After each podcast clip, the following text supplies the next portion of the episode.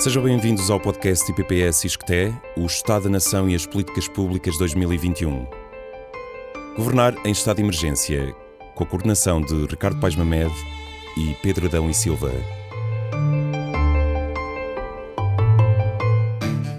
Visite o site do Estado da Nação em Números, onde pode ler este e outros artigos na íntegra em oestadanacau.iscte-iol.pt.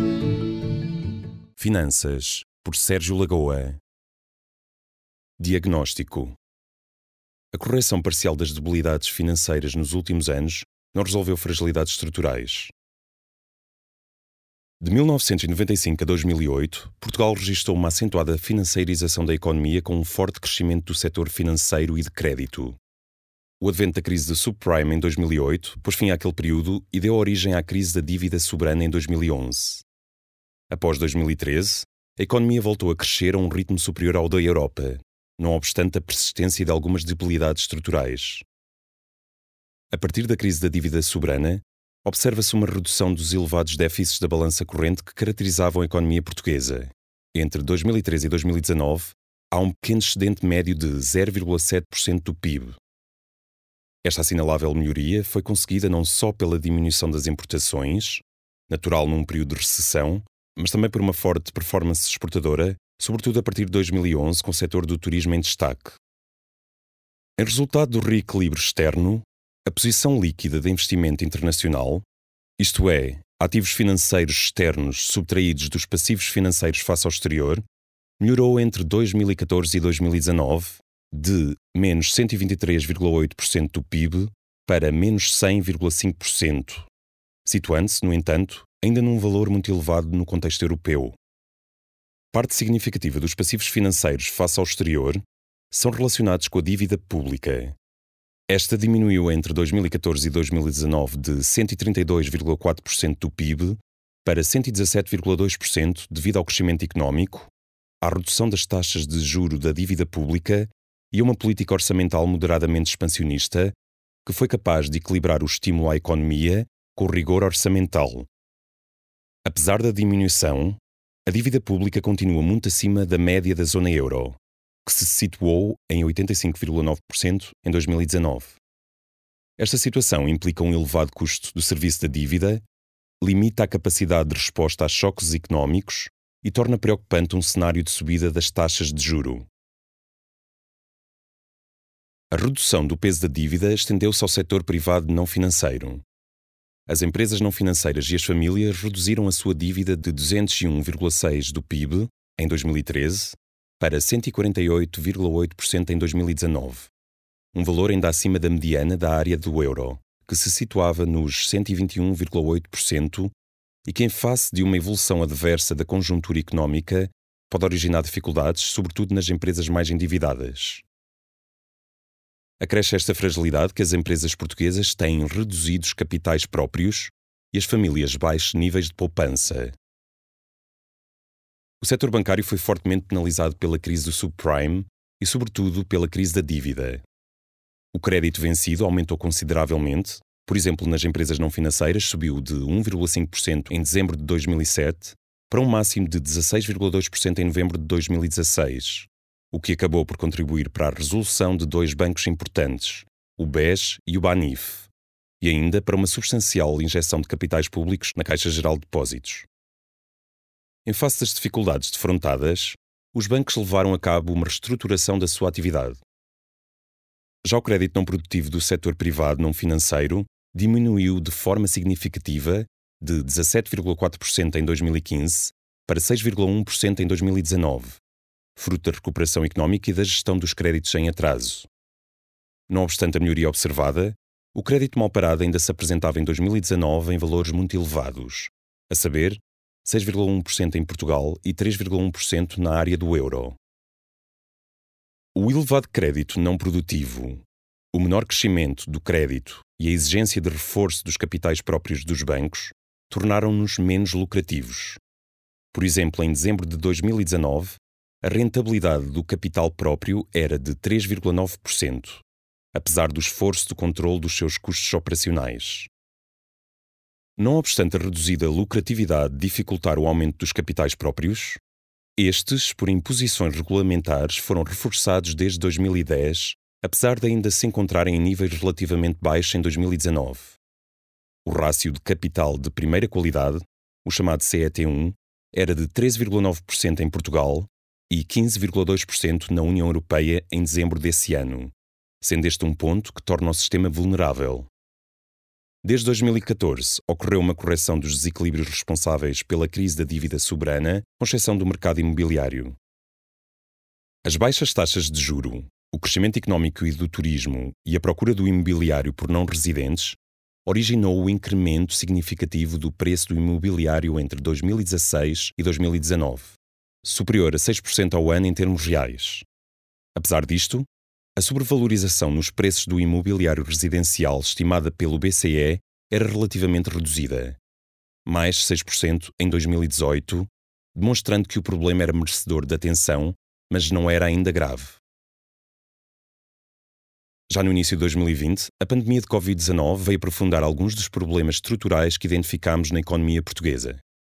Produziu uma redução abrupta do crescimento económico, que exigiu uma resposta pronta e forte da política orçamental, produzindo o incremento do déficit e da dívida pública. A quebra das exportações, devido à menor procura internacional, deteriorou a balança corrente em 2020. As dificuldades sentidas por empresas e famílias podem conduzir ao incremento do crédito não produtivo, com implicações na estabilidade do sistema bancário.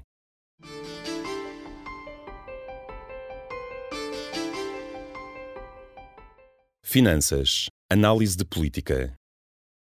Moratórias de crédito criadas pelo Estado. Uma resposta eficaz às necessidades das famílias e das empresas. A pandemia Covid-19 causou uma crise económica e social profunda a que governos, bancos centrais e reguladores financeiros reagiram com políticas vigorosas, entre as quais as moratórias de crédito a empresas e particulares, que permitem adiar o pagamento do serviço da dívida às instituições financeiras sem que ocorra incumprimento contratual. Pretende-se assim que famílias e empresas façam face à falta de liquidez resultante da crise económica. Outras medidas complementares de extrema importância foram o layoff simplificado e as linhas de crédito com garantia pública. Neste momento estão disponíveis moratórias públicas e privadas, sendo as primeiras as mais importantes em termos de crédito coberto. No crédito à habitação, por exemplo, as moratórias privadas representavam apenas 21,5%. As moratórias públicas foram iniciadas a 27 de março de 2020 e são válidas até 30 de setembro de 2021, com prazo de adesão até 31 de março de 2021. Em regra, pode solicitar-se a suspensão do pagamento de capital e juros nos empréstimos contraídos até 26 de março de 2020, existindo uma extensão da maturidade do empréstimo num período igual ao da vigência da moratória. O acesso ao apoio pelas empresas depende de não estarem em processo de insolvência e da ausência quer do incumprimento perante a banca, quer de irregularidades fiscais graves, sendo que não existe condição de quebra de atividade. Para as famílias, o acesso exige, para além das condições impostas às empresas, que a situação familiar tenha sido alterada pela pandemia, designadamente devido ao isolamento profilático, desemprego e redução temporária de pelo menos 20% do rendimento global da família.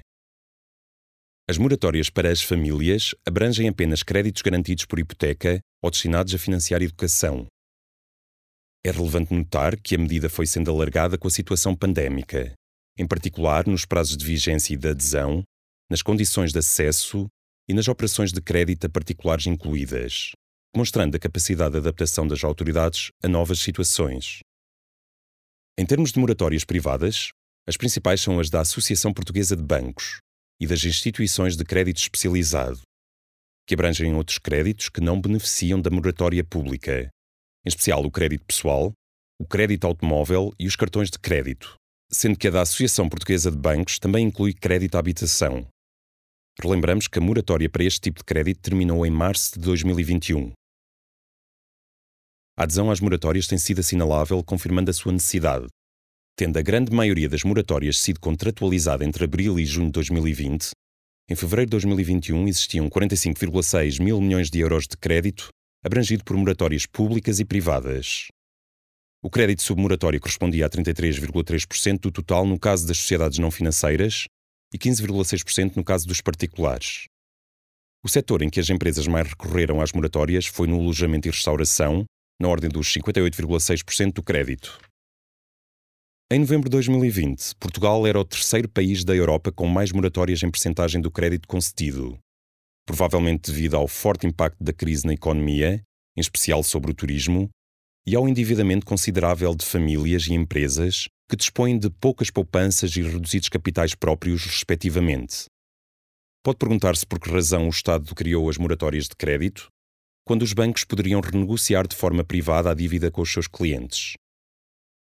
Em primeiro lugar, o sucesso das moratórias públicas e privadas baseia-se no facto de a European Bank Authority ter aprovado, em abril de 2020, orientações para que o crédito sob moratório não seja considerado crédito não produtivo ou em reestruturação.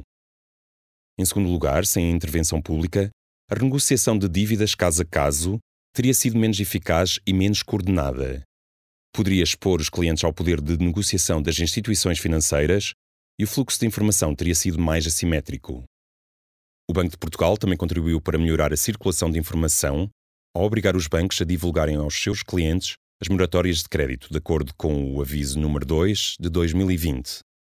Em terceiro lugar, as moratórias contribuíram para melhorar a situação financeira das famílias e empresas, bem como o seu acesso a crédito adicional, produzindo assim uma externalidade positiva sobre a atividade económica que não é tida em conta pelos agentes privados designadamente pelos bancos, justificando-se assim a intervenção pública. Finalmente, a política pública também melhora a equidade ao apoiar as famílias e empresas mais afetadas pela crise. De facto, 36% dos créditos nos setores mais afetados estão sob moratória, ao passo que nos setores menos afetados estão apenas 27%. Note-se que a percentagem de crédito sob moratória é quase igual para as PME e as grandes empresas, quando seria de esperar que as primeiras recorressem mais à medida. Este é um ponto em que a medida deveria ser melhorada. Já destacamos alguns benefícios das moratórias de crédito, mas a medida apresenta também, como qualquer outra, os seus custos, podendo ser realizado um balanço dos seus prós e contras. A saber, para os bancos, as moratórias evitam a acumulação de crédito em incumprimento, com efeitos positivos sobre o seu capital e a capacidade de concederem crédito. Com efeito, Apesar da crise económica, desde maio de 2020 o crédito vencido em percentagem tem caído em todos os segmentos, desde a habitação às empresas, passando pelo consumo. Em sentido contrário, as moratórias fazem com que os bancos recebam menos juros no presente, que acabam por ser compensados parcialmente no futuro. Em termos líquidos, em novembro de 2020 estimava-se uma perda relativamente pequena a nível europeu, 0,05% do capital, com menos rendimentos, os bancos também terão mais dificuldade em aumentar os capitais próprios. Considerando o impacto social mais vasto, há o risco de se suportar artificialmente empresas insolventes, cuja dívida se vai acumulando, desviando assim recursos para empresas de baixa produtividade. Acresce que algumas famílias e empresas podem ter sido apoiadas sem o necessitarem, contribuindo para uma eficiência reduzida da política pública, esta situação é mais provável no caso das empresas, em que o apoio não foi condicional à perda de rendimento.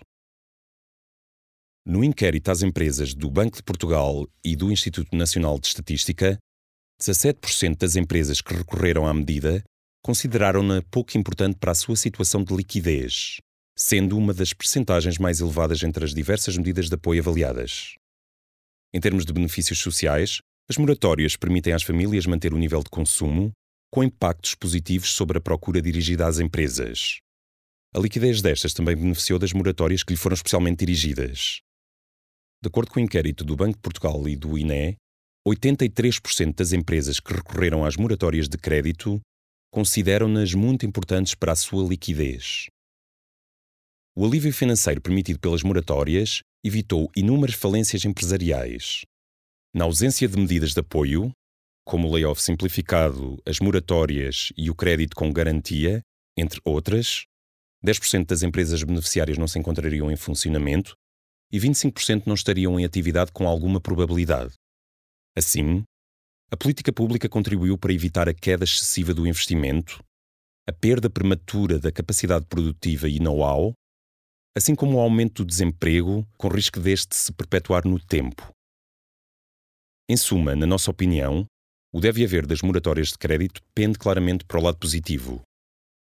A pergunta que se pode colocar é: o que acontecerá quando a medida terminar? Podendo conjecturar-se um efeito abrupto negativo sobre a economia, em que um conjunto alargado de agentes económicos fica de repente sem capacidade de pagar o serviço da dívida e entra em incumprimento, com impacto negativo sobre o capital dos bancos. No entanto, há indícios que tal cenário poderá não se materializar. Primeiro, estima-se para Portugal uma redução de 0,21 pontos percentuais no rácio de capital da primeira qualidade CET1, face aos 0,20 pontos percentuais para a União Europeia, o que constitui um impacto que os bancos são capazes de absorver. O crédito sob moratória com risco aumentado situava-se em junho de 2020 em aproximadamente 16%, o que, atendendo ao risco presente no total da carteira de crédito, próximo de 9%, não constituía um valor elevado no contexto europeu. A mesma fonte indica que o peso dos empréstimos não produtivos nos empréstimos com moratória se aproximava de 5% em junho de 2020, abaixo da média do setor no segundo trimestre de 2020, que se situava nos 5,5%. Já no que concerne ao crédito que já não está em moratória, 10% do total, o governador do Banco de Portugal afirmou que nos quatro maiores bancos, em março de 2021, a taxa de incumprimento era de 4%, abaixo da média do setor. Em qualquer caso, cabe aos bancos monitorizar ativamente a evolução da qualidade do crédito sob moratória e fazer provisões antecipadas para eventuais perdas. Não obstante estar aparentemente afastado um cenário catastrófico com o fim das moratórias, existem alguns riscos latentes, sobretudo no crédito ao consumo e em alguns setores empresariais. As moratórias só deverão ser levantadas para os setores mais vulneráveis quando a recuperação económica estiver a ocorrer, e tal movimento deve ser complementado com outros apoios estatais e outras formas de financiamento para as empresas, passando pela recapitalização, garantias bancárias, subsídios a fundo perdido, recurso a fundos comunitários e benefícios fiscais. Ajudas que terão de ir para além dos problemas de liquidez auxiliando empresas viáveis, mas com problemas de solvência. Apesar de alguma incerteza quanto à forma como irão terminar e de alguns potenciais efeitos negativos, as moratórias de crédito constituíram uma resposta adequada à falta de liquidez das empresas e famílias, tendo contribuído para amenizar a crise económica. Relembramos que a medida de política foi articulada com outros apoios à economia, foi adaptada ao curso da pandemia e resultou da cooperação estratégica entre os reguladores financeiros, o Estado e os bancos. Estão todos convidados a ouvir o próximo capítulo de O Estado da Nação e as Políticas Públicas 2021, subordinado ao tema Estado, por César Madureira. Visite o site O Estado da Nação em Números, onde pode ler o artigo na íntegra. estadodanacau.isqueté-iol.pt Leitura, voz e interpretação de Tiago Carvalho, montagem de Hugo Alexandre Cruz e montagem e gravação por Xavier Marques.